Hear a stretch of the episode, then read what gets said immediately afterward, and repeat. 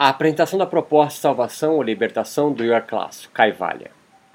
Para adentrarmos nessa discussão, sem nos perdermos em terminologias em sânscrito e questões filosóficas, escolhemos apresentar, mesmo que de forma sucinta e inicial, a proposta de aniquilamento do sofrimento humano considerada tradicional ou antiga do yoga e a confrontarmos com as possíveis alterações acolhidas no seu contato com a cultura moderna ocidental, na configuração do que muitos investigadores denominam hoje de yoga moderno, segundo Demichelis, por exemplo.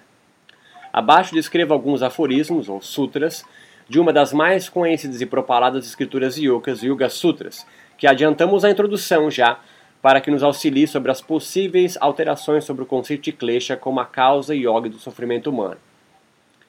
Yoga é a supressão dos movimentos da consciência ou Chitta Vritti Niroda. Com o propósito de produzir a, o Samadhi, a integração, e também com o propósito anatenos as aflições ou os kleshas, os Chitta Vrittis existem.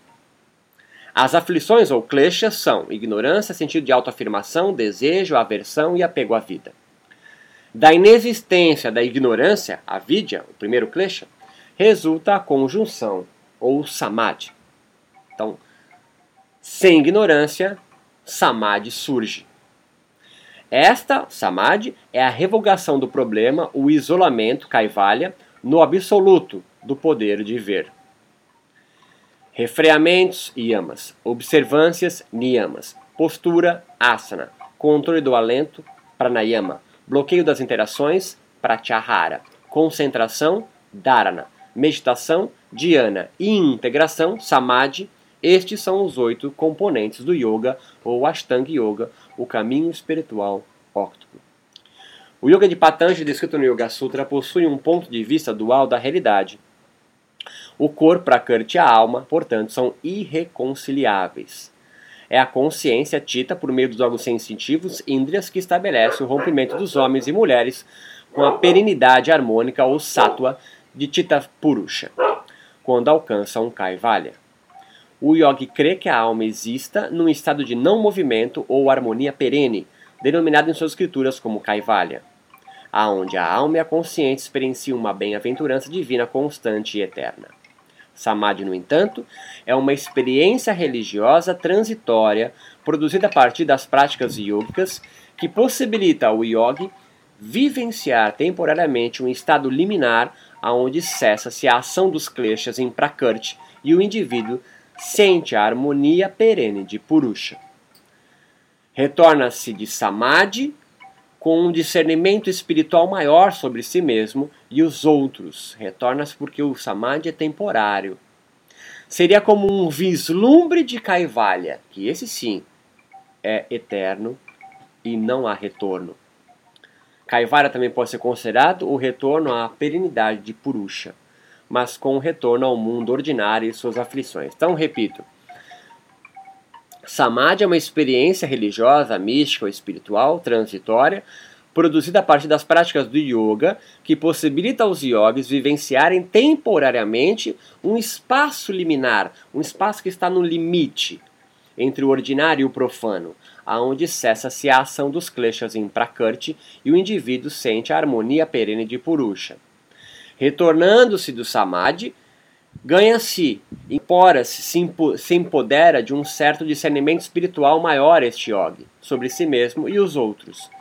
Seria como um vislumbre de Kaivalya, o retorno à perenidade de Purusha, mas com um retorno ao mundo ordinário e suas aflições. A inevitável ligação que se estabelece entre a consciência e o mundo por intermédio do corpo, Patanjali deixa evidente será responsável em gerar um estado espiritual nefasto ao indivíduo, denominado de Chitta Vrits, ou movimentos da consciência, turbilhão da mente ou confusão mental. Por isso que no Yoga Sutra 1.2, Patanjali define o yoga como a supressão dos movimentos da consciência, Chitta Vritti Niroda. E no Sutra 2.2 anuncia a experiência mística do Samadhi como o retorno da consciência tita à sua natureza perene e imutável, símbolo de uma espécie de estabilidade divina da alma presente em Purusha. O Yoga Sutra esclarece que a dificuldade de se restabelecer ao estado harmônico divino primordial reside nas condutas impuras que se comete deliberadas pelos comportamentos associados aos kleshas. No Sutra 2.25 nos é apresentado o klesha mãe, o responsável vital por todo o sofrimento humano, a ignorância, a alienação ou a ausência do conhecimento dos indivíduos em não se reconhecerem já livres de toda e qualquer dor ou angústia existencial. Ou seja, viventes de um estado permanente de bem-aventurança. É assim que todos os yogis nascem ou acreditam nascer.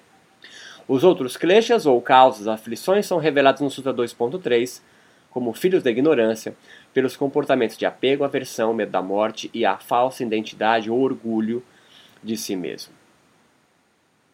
Os yogis, como salientei em outra passagem, acreditam que nascem puros em harmonia, mas no contato com o mundo, ou desatentos ou ignorantes da sua é, estável bem-aventurança,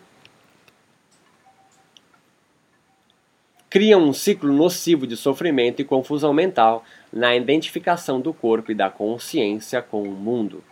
No entanto, é importante deixar sublinhado a alma estará sempre em estado de harmonia, perene ou equilíbrio, não sendo maculado pelo corpo e o contato com o mundo nem os kleshas.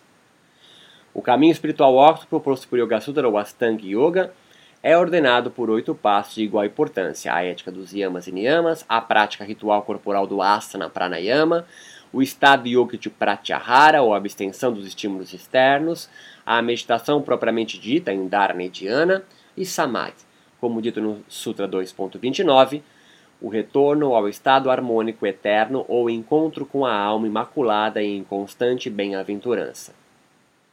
Se a proposta salvação ou libertação descrita acima do yoga antigo já não está mais tão evidente no discurso moderno, sobretudo o discurso sobre os kleshas e os preceitos do que acarretam viver sobre os kleshas, que perceba, você viver não apegado, não aversivo, não temendo a morte e não com uma falsa identidade de si mesmo, ou não orgulhoso, ou não tão egóico, sendo isso as causas da ignorância e, portanto, do sofrimento, é necessário viver sobre um certo preceito para que você não caia em nada que lhe cause apego, aversão, medo da morte orgulho.